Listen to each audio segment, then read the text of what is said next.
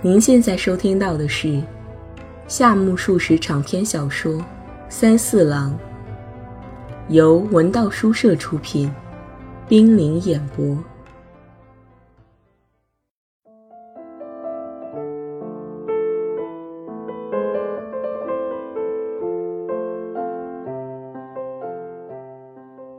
三四郎，第二十三集。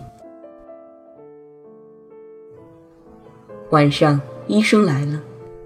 三四郎因为从未请医生到家里看过病，一开始显得有些狼狈。诊过脉以后，这才发觉医生是个颇为谦恭的青年男子。三四郎评价他可能是代替主治医生出诊的。五分钟之后，确诊为流行性感冒。医生叮嘱道：“当夜服一次药，尽量不要冒了风。”翌日醒来，头脑轻快多了，躺着也像平素一样，只是一离开枕头就有点恍恍惚惚。女佣进来说房间里太气闷，三四郎连饭也没有吃，仰视着天花板，不时的迷迷糊糊睡着了。很明显，这是由于发热再加上疲倦的缘故。三四郎时睡时醒，他顺从着，毫不加以抗争。尝到了一种顺应自然的快慰，他觉得病症逐渐减轻。过了四五个小时，他有些无聊起来，不住地翻着身子。外面天气很好，日光映射着格子门，不停地移动着，鸟雀欢叫。三四郎想，羽次郎要是今天也能来玩玩，该多好。这时。女佣打开格子门说：“有位女客人来访。”三四郎没有料到梁子会这么快就来了。羽次郎办事真够利索。他躺着，眼睛盯着半开的房门。一会儿，一个高高的身影出现在门口了。梁子今天身穿紫色的裙子，双脚并排站在走廊上，看样子，他对进不进来泛起了踌躇。三四郎抬起肩膀，叫了声：“请进。”梁子关好门，坐到枕头边来。六铺席的房间本来就很乱，今天早晨又没有打扫，愈加显得狭窄了。你躺着吧。”梁子对三四郎说。三四郎又把头枕到枕头上，自己觉得平静多了。房子里有股气味吧？三四郎问。哎，有一点，他说，但显得并不十分在意。发烧吧？是什么病？医生来过没有？医生昨晚上来的，他说是流行性感冒。今天一大早，佐佐木君来说小川病了，请你去看看他吧。不知是什么病，反正病情不轻。我和美弥子小姐听了都大吃一惊呢。羽次郎又在唬人，说的不好听些，他是把良子给骗来了。三四郎为人老成，他觉得有些过意不去。谢谢了，他说罢躺下了。良子从包裹里取出了一篮橘子，这是美弥子小姐嘱咐我买的。良子直率地说。三四郎闹不清这究竟是谁送的，他对良子道了谢。美弥子小姐也想来的，无奈最近太忙了。她叫我问你好。她遇到什么事了？这样吗？哎，她有事。良子那又大又黑的眼睛凝视着枕头上三四郎的面孔。三四郎从下面仰望着良子白皙的额头，想起了在医院初次见到这个女子时的往昔情景来。他现在的神情依然显得那般抑郁，不过他的心情是快活的。他把可以信赖的一切慰藉都带到三四郎的枕边来了。给你剥个橘子吃吧。女子从绿叶间取出一颗水果来，焦渴的病人贪婪地吞下了那馨香甘美的汁液。好吃吗？是美弥子小姐送你的呀。够了。女子从袖口里掏出洁白的手帕擦着手。爷爷宫小姐，你的婚事怎么样了？还是那样。听说美弥子小姐也订婚了，是吗？哎，已经定了。对方是谁呀？就是那个说要娶我的人，挺奇怪的吧？他是美弥子小姐哥哥的朋友。我最近又得和哥哥搬一次家，美弥子小姐一走，我不能再给人家添麻烦了。你不出嫁吗？只要有可意的，我就去。女子说罢，快活地笑起来。看样子，她还没有相中什么人。从当天算起，三四郎接连四天未能起床。第五天，他壮着胆子去洗澡，照了照镜子。发现自己有不祥之象，就决心去理发。第二天是星期日，早饭后，他多穿了一件衬衣，披上外套，觉得浑身不冷了，便到美弥子家去了。良子站在门口，他正要走下台阶穿鞋，说了声：“我现在到哥哥那里去。”美弥子不在家，三四郎同良子一起又走了出来。谢谢你好多了，李健到哪里去了？是李健哥哥吗？不，美弥子小姐。美弥子小姐到教堂去了。三四郎头一回听说美弥子上教堂，他向良子问清了教堂的地址，同他告别，拐过三条横街，就出现在教堂前边了。三四郎同耶稣教毫无关系，也从未进教堂里面看过。此时，他站在前面，眺望着这座建筑，读了读说教的招牌，在铁栅栏旁边徘徊。有时走过去张望一下。三四郎决心等梅弥子出来。不一会儿，响起了唱歌声。他想，这就是赞美歌了。仪式是在紧闭着的高高的窗户里举行的，从歌声听起来，人数不少。美弥子的声音也夹在里面了。三四郎侧耳静听，歌声停歇了，寒风吹过，三四郎竖起了外套的领子。天上出现了美弥子喜欢的云朵。他曾经同美弥子一起仰望秋空的情景，地点是在广田先生家的二楼。他曾在田野的小河边坐过，当时也不是孤单一人。迷羊。迷羊，云朵呈现出羊的形状。教堂的大门忽然洞开，人们从里面走出来，从天国回归到了尘世。美弥子是倒数第四个出来的，她穿着条纹长呢大衣，低着头，由入口处的台阶下来。看样子她有些冷，缩着双肩，绣着手。尽量减少同外界的接触。美弥子就这样平平静静地向门外走来。这时，他才察觉到外面嘈杂的人群，不由得抬起了头。于是，三四郎脱帽而立的身影映入了他的眼帘。两个人在说教的招牌前互相靠近了。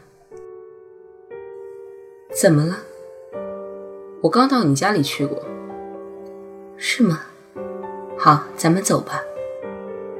女子侧过身子要走，她依旧穿着低尺木屐。三四郎故意倚在教堂的墙壁上，在这里能看到你就行了。我一直在等你出来呢。其实你进来也无妨，外头很冷吧？是很冷。感冒好了吗？不当心还会复发的呀，脸色仍然不很好呢。三四郎没有回答。他从外套的口袋里掏出一个纸包来，还你的钱，非常感谢。一直惦记着要还的，竟然拖延到今天。美弥子望望三四郎的脸，他没有拒绝，接过了那个纸包。他拿在手里端详着，没有马上收起来。三四郎也望着那纸包，两人默默无言。你手头不太宽裕呀。过了一会儿，美弥子说：“不，早就想还的，所以让家里寄来了，请你收下吧。是吗？那么我收下了。女子把纸包揣进怀中，当那只手从大衣里伸出来的时候，捏着一块洁白的手帕。她用手帕捂着鼻子，打量着三四郎，似乎在闻着那手帕。不久，她突然伸手将手帕递到三四郎的眼前，一股浓烈的香气扑鼻而来。Heliotrope，女子沉静地说。三四郎不由得转过脸去。Heliotrope 牌的香水瓶子，四条巷的黄昏，迷阳，迷阳。天空高悬着明丽的太阳。听说你要结婚了。美弥子把洁白的手帕装进袖口。你知道了。她眯细着双眼皮的眼睛，望着他的脸。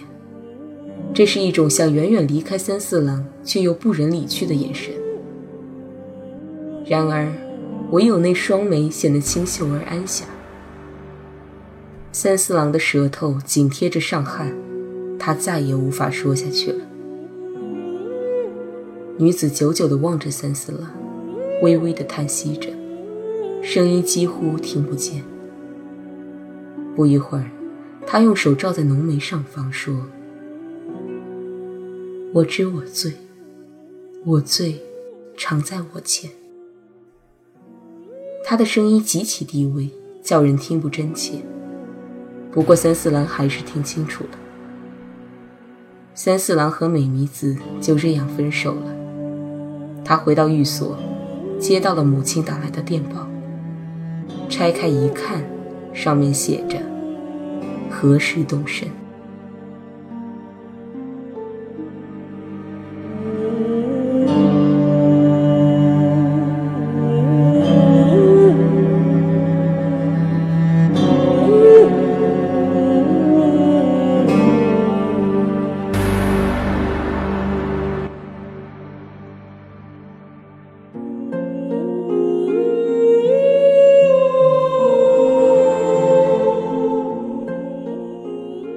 口先生的画完成了，丹青会把这幅画悬挂在第一展示的正面，并在前面摆上了长椅子，既可供人休息，也可供人观画，还可以休息兼观画。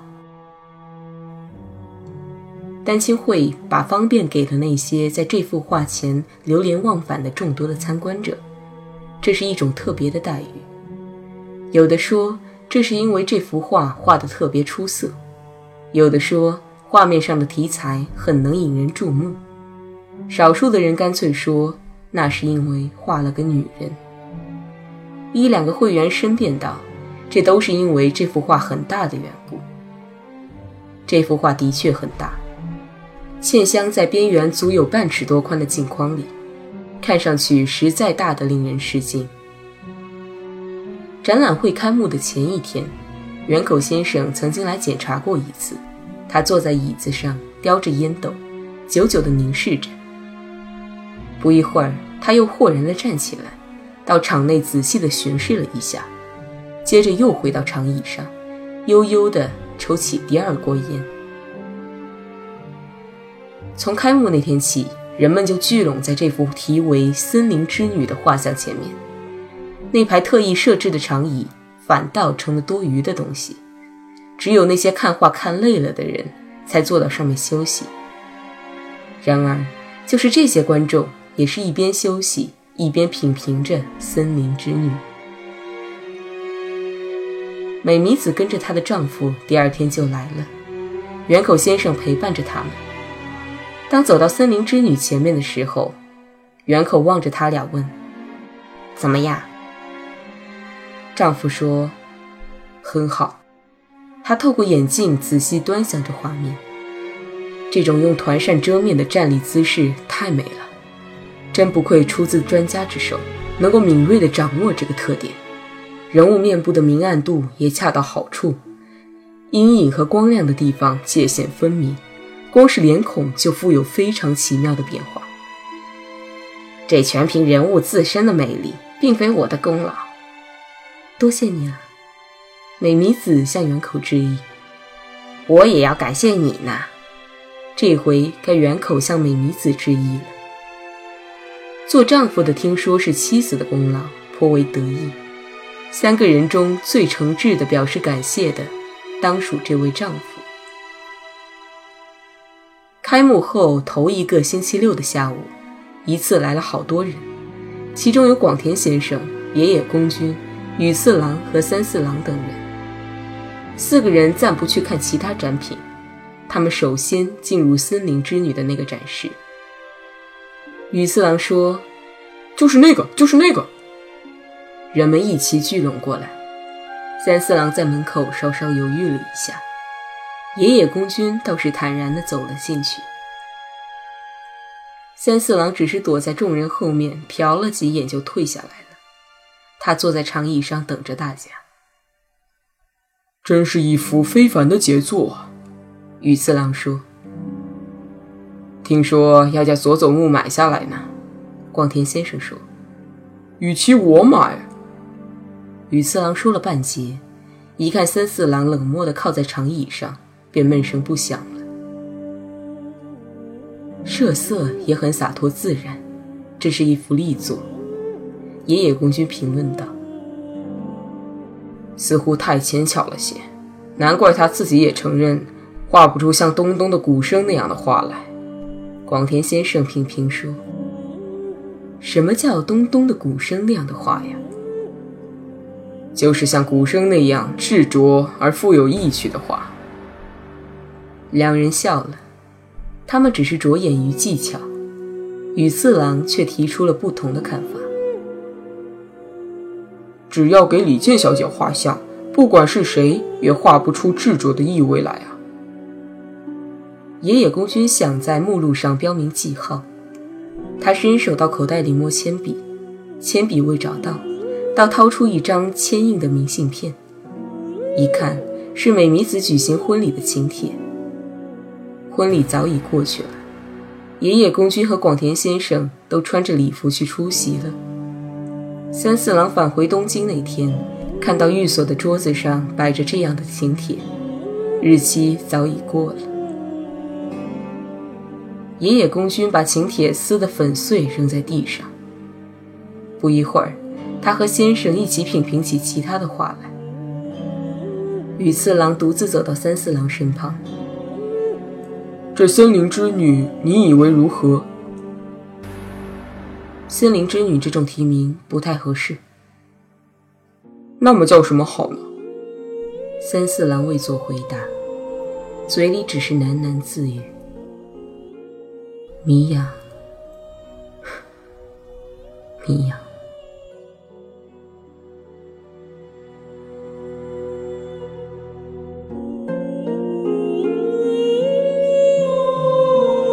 夏目漱石的长篇小说《三四郎》已全部播送完毕，由文道书社出品，冰凌演播，感谢您的收听。